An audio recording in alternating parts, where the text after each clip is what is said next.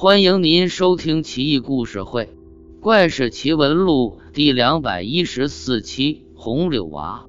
乌鲁木齐深山之中，有一个牧马人曾经见过一种身高一尺左右的小矮人，男女老幼都有。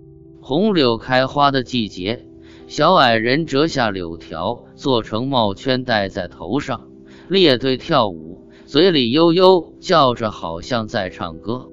小矮人有时候到人的帐篷里偷吃东西，要是被人发现，就跪地哭泣；要是被抓，就绝食而死。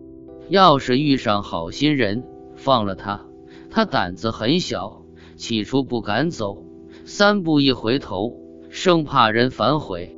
你要追他，就接着哭泣，直到跑得很远，觉得没人能追得上了。这才撒丫子狂奔，翻山越岭，渡河越涧而去。但他们的窝究竟在哪儿，谁也不知道。小矮人不是树木成精，也不是山里的野兽，应该是古代传说中矮人国焦瑶国的人。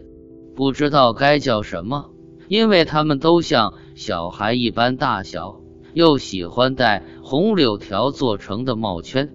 所以称他们为红柳娃。